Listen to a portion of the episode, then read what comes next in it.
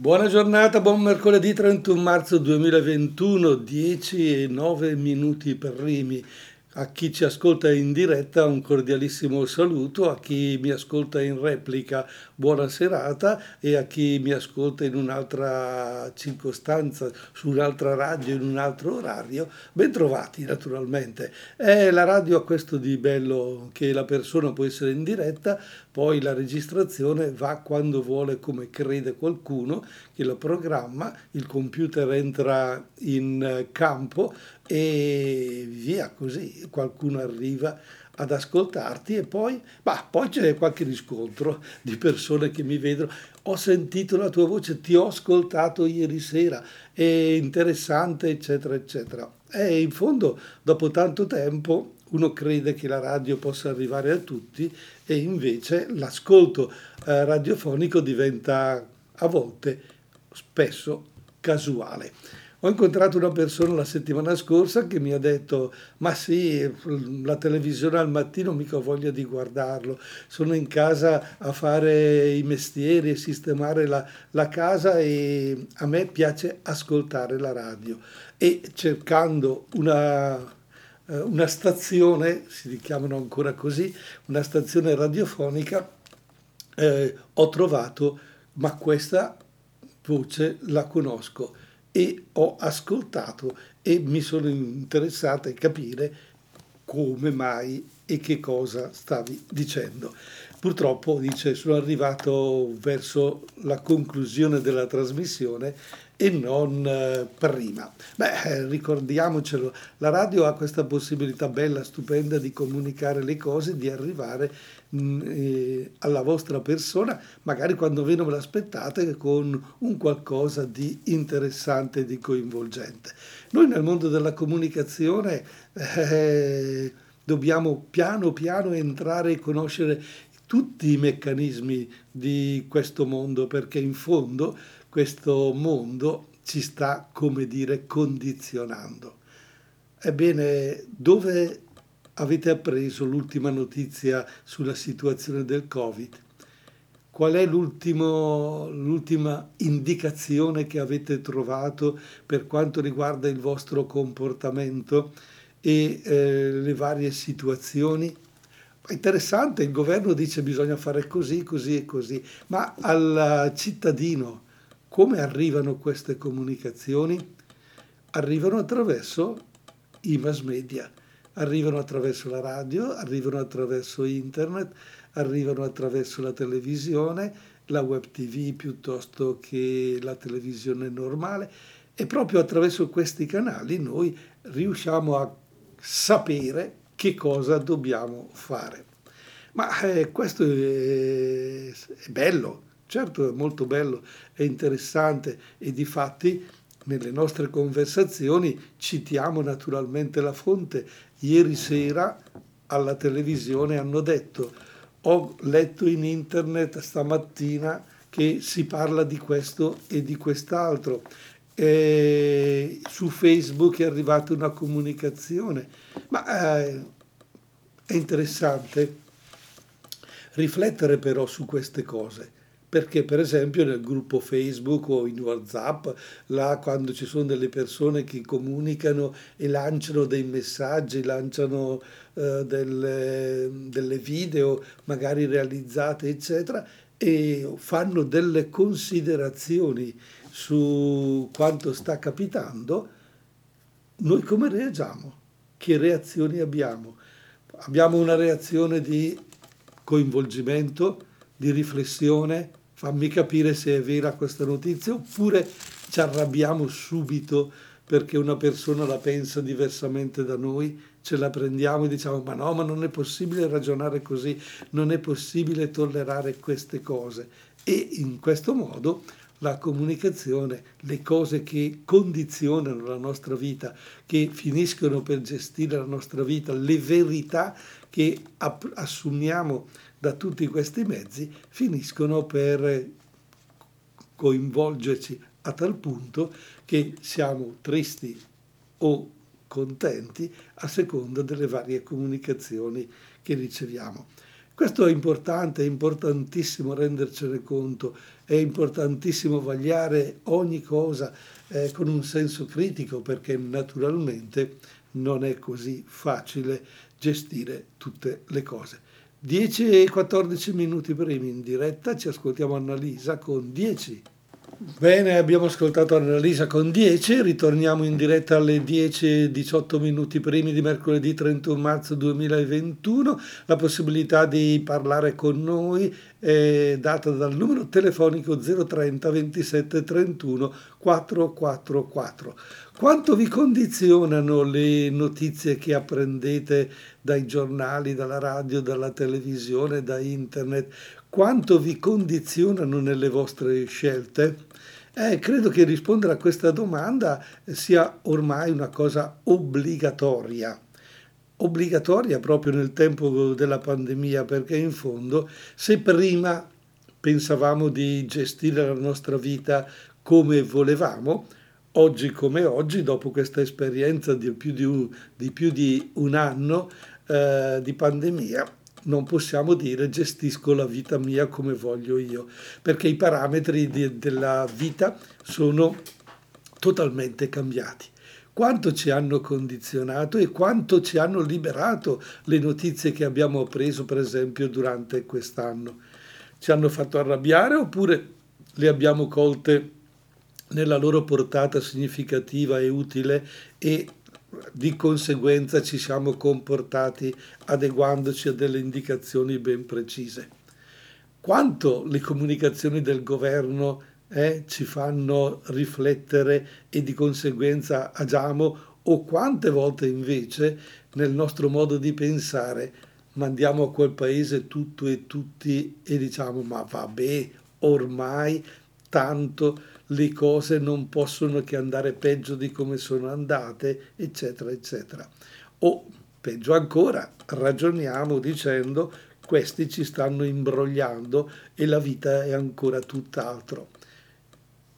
Quanto ci hanno condizionato? Eh, lo so che non volete dirlo, lo so che non volete telefonare lo 030 27 31 444 perché tutto sommato mi dovreste anche dire io, io, io, sono contro questo, contro quello, io la penso in un altro modo, io la penso eh, diversamente e, e quindi non abbiamo il coraggio di mettere in circolo quelle che sono le nostre idee, anche perché forse non riusciamo a ragionare fino in fondo e ad essere sereni nell'accettare i limiti che ci sono stati imposti.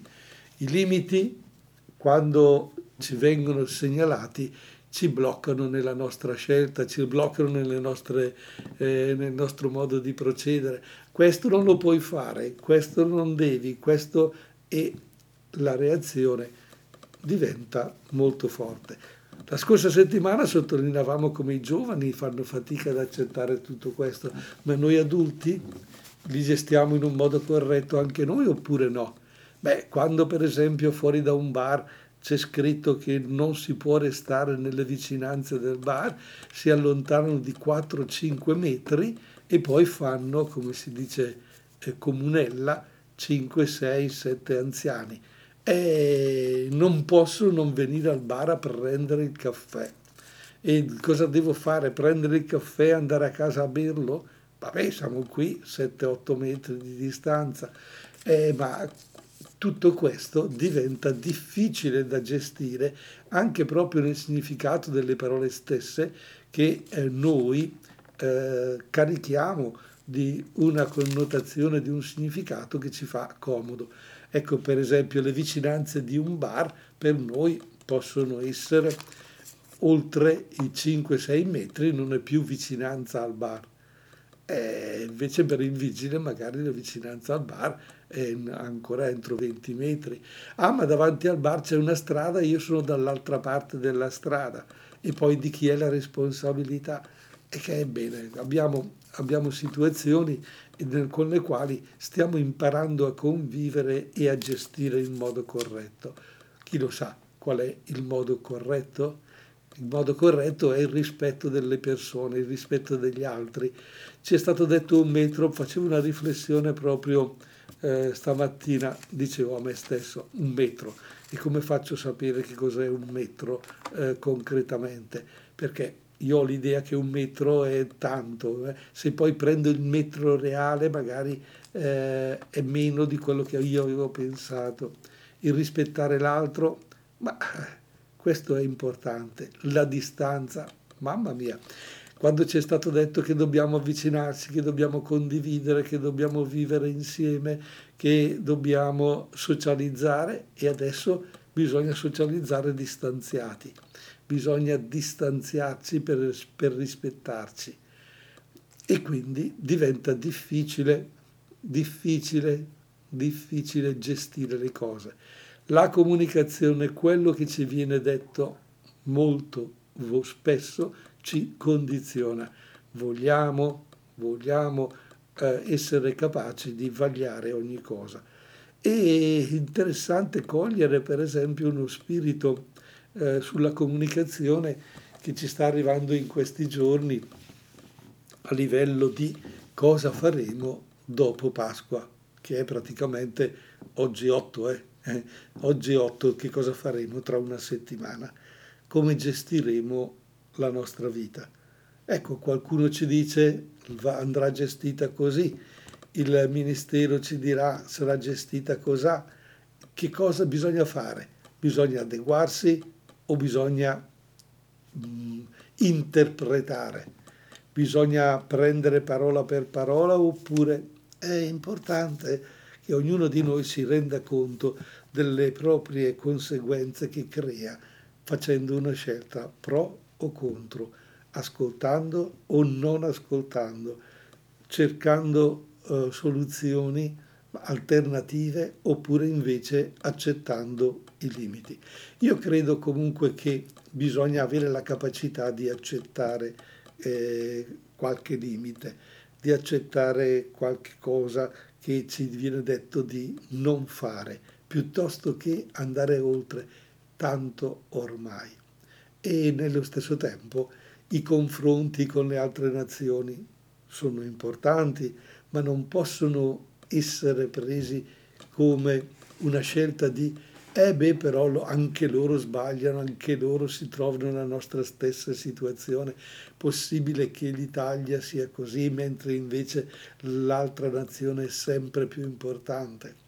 Dobbiamo imparare a gestire meglio la comunicazione farcene un senso critico sempre molto profondo e poi di conseguenza anche noi comunicare quelle cose che riteniamo e abbiamo approfondito essere tra virgolette vere, altrimenti continuiamo a costruire rapporti falsi. Verità e menzogna. Eh, tutto questo fa parte della comunicazione. Diamo spazio ad Arisa, potevi fare di più la sua canzone di Sanremo 2021.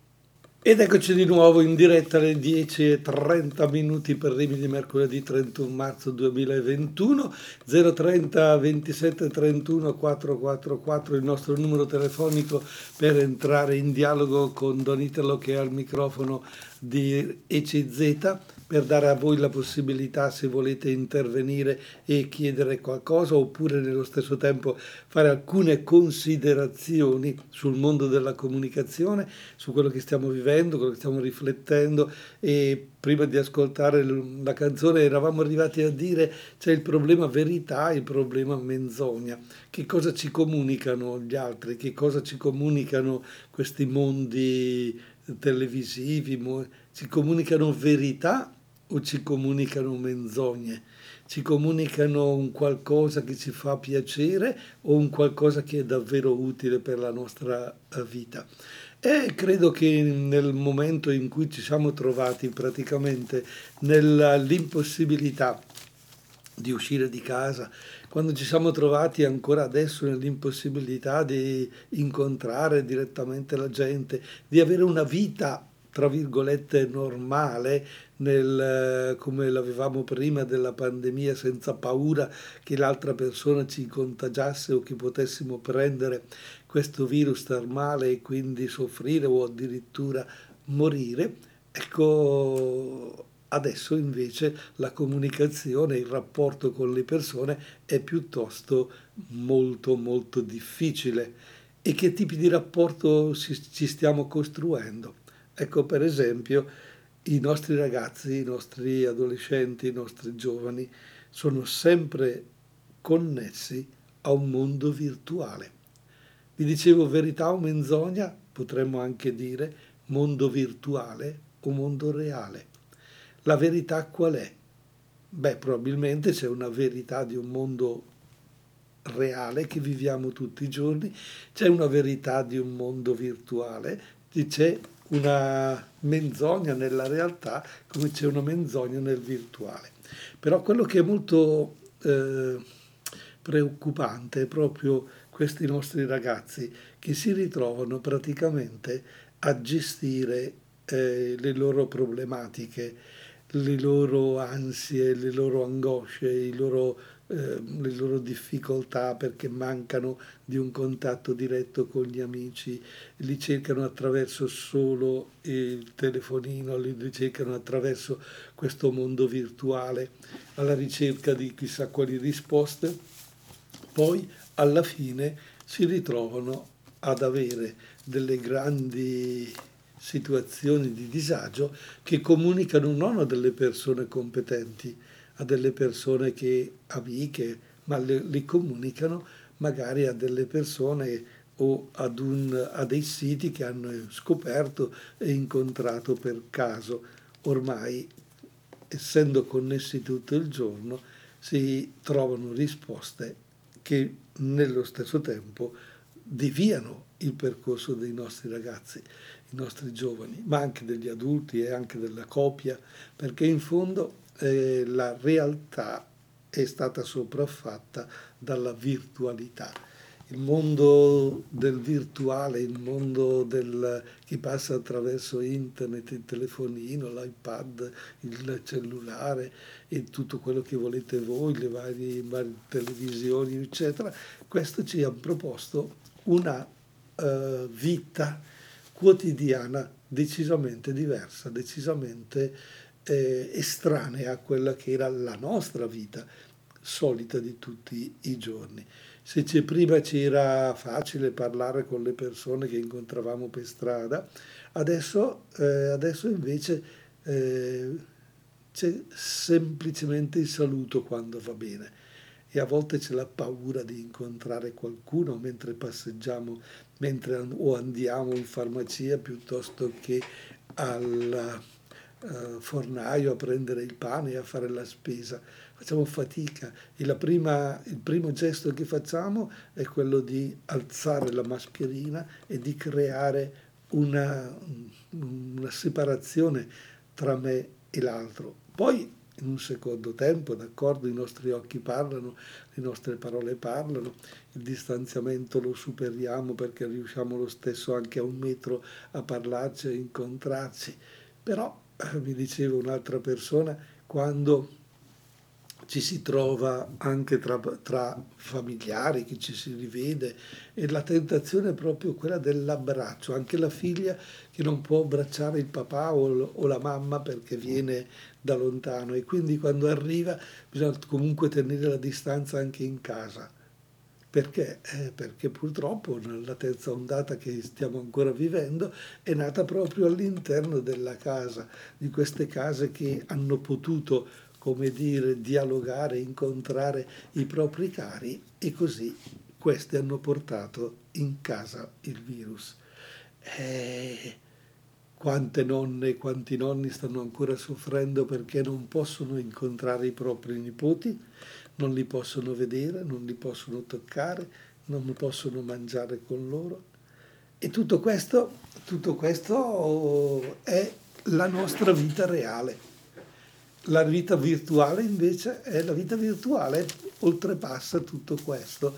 La vita virtuale crea delle relazioni strane, crea delle relazioni ma che nascono oggi e domani potrebbero addirittura condizionarci a tal punto, pensando che attraverso eh, la virtualità abbiamo comunque conosciuto la persona Attenzione perché questo è molto molto molto sottile, è molto difficile.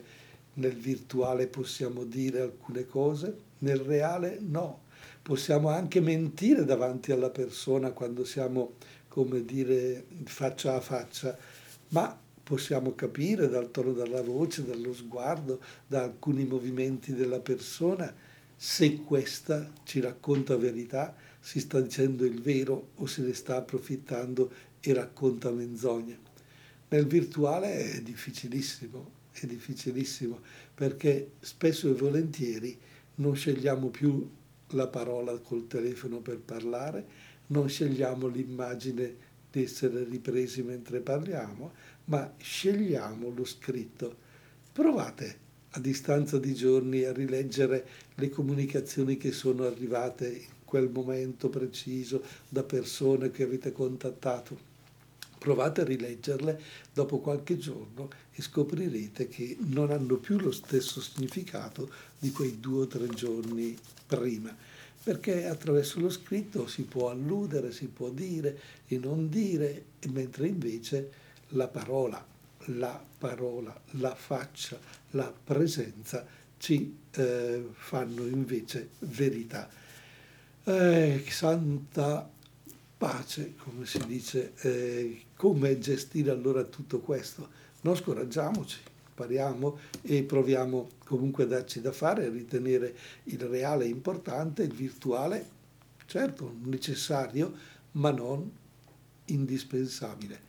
Come la canzone che andiamo ad ascoltare adesso non è indispensabile, ma necessaria. Irama, la genesi del tuo colore. Bene, la genesi del tuo colore Irama e continuiamo la nostra chiacchierata mercoledì 31 marzo 2021 alle 10.42 minuti per Rimi. Sono in diretta, se volete parlare con me 030 27 31 444 è il numero che dovete comporre 27 31 444 prefisso 030 eh, abbiamo un quarto d'ora di tempo da passare insieme oggi che è mercoledì mercoledì santo settimana santa. Permettetemi di comunicarvi gli auguri gli auguri che eh, ci possiamo fare attraverso la radio. Un augurio di una buona Pasqua o Santa Pasqua. Ma a proposito che Pasqua è per voi? Eh, provate a darvi una risposta perché giustamente eh, la Pasqua del cristiano quest'anno è ancora una Pasqua con molta difficoltà. Tanto difficoltà perché la gente vorrebbe una Pasqua invece totalmente diversa. La Pasqua della Pasquetta dove ci si trova, si mangia, si fa festa. Questo è il discorso della Pasqua ma per il cristiano, per un sacerdote come il sottoscritto, la Pasqua è legata a tutt'altro, o almeno dovrebbe essere legato ad una dimensione di vita interiore, ad una presenza di un Dio che si è interessato della vita dell'uomo, che ha dato un senso alla, alla mia vita, alla tua vita, alla vita di ogni uomo, che ha ridimensionato eh, l'uomo, la persona umana eh, che aveva in mente di possedere eh, tutte le cose di questo mondo, di gestire lui le cose e la propria vita e gli ha detto che c'è una presenza eh, divina che si è interessata all'umanità, una presenza divina che ti ama. E questa verità che di amore che ha un amore così grande, così impossibile da capire con il nostro ragionamento che molti lo hanno anche rifiutato e che cosa hanno rifiutato? Hanno rifiutato che un Dio abbia dato suo figlio all'umanità e poi lo abbia, tra virgolette, per alcuni lasciato morire e, e poi lo ha risuscitato. È l'amore il sacrificio del proprio figlio per un altro. Eh, riuscire a capire queste verità, riuscire a, des- a viverle poi sulla propria pelle, ci darebbe davvero una dimensione totalmente nuova nella nostra società di oggi. E allora il discorso morte-vita che stiamo vivendo in un modo così drammatico in questo ultimo anno dovrebbe interrogarci nel profondo, dovrebbe scuoterci nel profondo. E quindi quando sentiamo che ogni giorno, per esempio in Italia, muoiono 400 persone, 500 persone per il Covid, sono morte migliaia di persone in più rispetto allo scorso anno, che come affrontiamo questo, questa verità, come accogliamo questa situazione, come viviamo? E qui la risposta dovete darvela eh, ciascuno di voi. L'augurio, l'augurio pasquale è proprio quello di che ci sia una buona Pasqua, che ci sia un passaggio nella propria vita, che ci sia una trasformazione nella propria esistenza, che mettiamo al primo posto questo mondo divino nella, della nostra realtà umana, che mettiamo questo Dio al centro della nostra vita, perché è facile lasciarlo fuori, eh? è facile criticarlo, è facile dire no, non accetto quello che sta capitando, Dio non dovrebbe, Dio non c'è perché succede questo e questo. È facile, è facile, però attenzione, non è perché io nego una cosa, quella cosa non esiste, non è perché io nego una persona e quella persona non esiste. Certo che lo posso negare, ma se esiste continuerà ad esistere. Non esisterà più per me, ma tutto questo però dice come la falsità condiziona poi la nostra esistenza. E allora eh, avere un Dio che ti ama, avere un Dio che dà suo figlio per te, che eh, fino al sacrificio della vita, per poi ridargli una vita eterna, è una proposta davvero straordinaria e eh, nuovissima, ma forse anche imbarazzante per l'uomo stesso, che non riesce a comprendere e a capire. Ma, ma, attenzione, se lo accettiamo, anche se non lo, non lo comprendiamo, tutto questo ci può far migliorare, no? Ci fa migliorare la nostra vita. Se io nella mia uh, situazione di una giornata qualsiasi dove sono triste ho una telefonata di una persona in questo momento che mi rincuora, che mi saluta, che mi dice ah ciao come stai, cioè si interessa della mia vita, la mia giornata comincia a cambiare, dice però, però qualcuno si è interessato a me, valgo, sto a cuore a qualcuno. Ecco la Pasqua è proprio questa, l'augurio di buona Pasqua che voglio farvi è proprio questo sappi che c'è qualcuno ti, a cui stai a cuore, c'è Dio, c'è Dio con te nella tua vita e Dio può davvero dare senso alla tua esistenza, al tuo dolore, al tuo dramma, a qualsiasi momento della tua vita, alla tua gioia. Non lasciarlo fuori dalla tua casa, non lasciarlo fuori dalla tua persona. Tienilo stretto con te, tienilo come un compagno di viaggio, tienilo come una, una persona che ha dato tutto per te. E quando uno dà tutto per un altro è davvero un'esperienza da, straordinariamente gratificante sperimentare e toccare con mano questo. E quindi l'amore dell'altro diventa per noi estremamente significativo.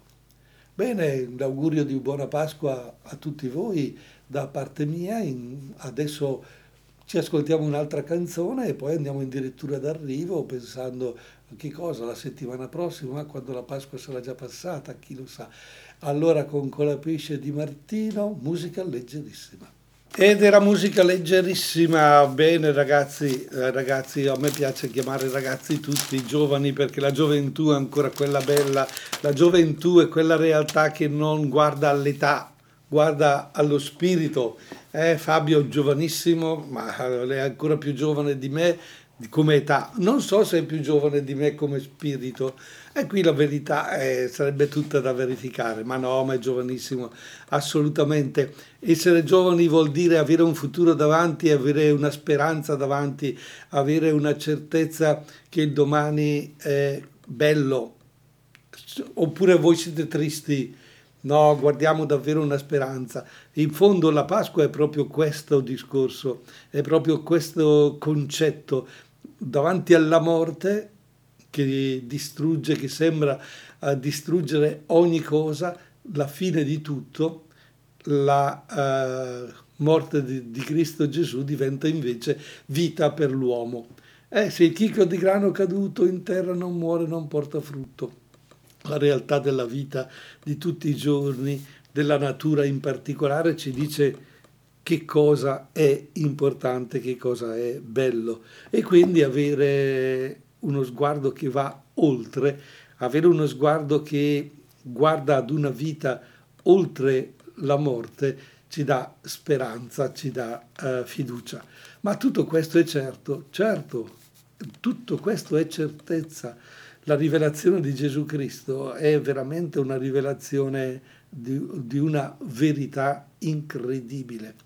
Vi ricordate quando Gesù parla, spesso e volentieri dice in verità, in verità io vi dico, e lo dice due volte, lo risottolinea perché è convinto davvero che quello che sta dicendo è una verità. Ed è una verità che lui non si è inventata, è una verità che gli è stata comunicata dal Padre. Lui ha un filo diretto con il padre, noi massimo abbiamo un filo diretto radiofonico in questo momento, riusciamo a sentirci per la radio, lui chissà come, chissà con che cosa o meglio lo sappiamo, attraverso la preghiera ha avuto un incontro diretto col Padre, aveva dei momenti, dei colloqui personali molto molto intimi con il Padre e quindi eh, la preghiera l'ha sempre scelta come uno strumento di comunicazione col Padre per essere capace poi di vivere la propria vita e il proprio rapporto con le persone, di prendere la verità dal Padre e poi donarla a, agli uomini, a questa umanità che si era allontanata, che non aveva accettato, di, eh, non aveva detto più sì a Dio e lo aveva, come dire, nel, nella propria libertà emarginato. E Dio invece con suo figlio Gesù Cristo ripristina questo mondo eh, e, e comunicando all'umanità attraverso il proprio figlio dà una comunione profonda dell'uomo con Dio. Beh, ma qui ci vuole fede, eh certo, certo che ci vuole fede, ma in tutte le cose ci vuole fede, eh? in tutte le cose che facciamo noi dobbiamo esserne convinti, altrimenti non andiamo, non andiamo avanti. Hai fede nel tuo panettiere che ti dà il pane perché te lo sei sicuro che te lo dà buono e te lo dà eh, commestibile? Hai fiducia in chi ti dà la, l'acqua che compri al supermercato, hai fiducia nella persona de, di casa, di famiglia con la quale intessi relazioni. E qui bisogna, eh, si passa così. La certezza, la certezza come l'abbiamo in mente noi, non esiste, esiste sempre in relazione alla persona, in relazione alla nostra libertà. Quindi siamo liberi di accogliere la verità o siamo liberi di rifiutarla questa eh, verità. La verità che in questo caso noi la riconosciamo nella persona di Gesù Cristo in questa Pasqua, benissimo per chi mi ascolta in diretta, l'augurio più bello è che ognuno di noi faccia propria questa verità, faccia proprio questo Cristo e accoglie, accetti la sua morte e risurrezione nella propria vita e quindi di conseguenza eh, ragioni, pensi, parli, agisca come, come ci ha insegnato lui. E fare Pasqua dunque è proprio questo. E allora oggi che è mercoledì siamo invitati, domani che è giovedì, a ricordare quel grande dono dell'Eucarestia, della presenza di questo eh, Dio in mezzo a noi. Venerdì la commemorazione della, eh, della, Pasqua, della morte del Cristo e sabato la veglia in attesa della risurrezione della notte. Ecco, la Chiesa usa dei gesti, usa della liturgia, usa dei momenti nei quali eh, ci chiama a viverli insieme, a non essere da soli.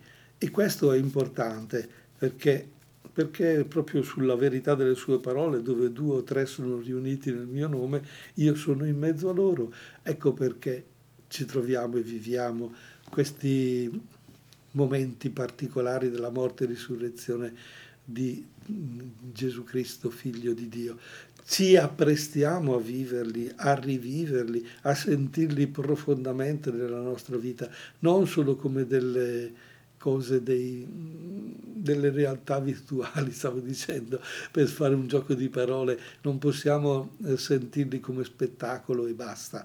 E se l'anno scorso abbiamo vissuto questi momenti solo attraverso la radio, la televisione, i social, quest'anno possiamo viverli in presenza, magari una presenza ancora contingentata, ancora una presenza distaccata, però proviamo a viverli davvero con più intensità e chissà l'anno prossimo possiamo viverli direttamente. Bene, io a questo punto vi saluto, vi ringrazio, vi do il buona Pasqua, la Santa Pasqua, gli auguri, eh, come fare. E quegli auguri che di solito mandavate con la cartolina per tempo, per posta, Oggi gli auguri li potete dare via internet, li potete fare via telefono, li potete fare ah, attraverso qualsiasi cosa, magari ve le, le, la reinventate addirittura perché ormai è molto bello, eh, le possibilità sono tante e contemporaneamente addirittura fate un augurio a uno e poi li mettete in copia con tutti i vostri amici. Attenzione perché poi le persone se ne accorgono l'augurio è molto molto più bello se è personalizzato e noi 10Z a te che stai ascoltando facciamo questo grande grandissimo augurio di buona Pasqua e a risentirci la prossima settimana.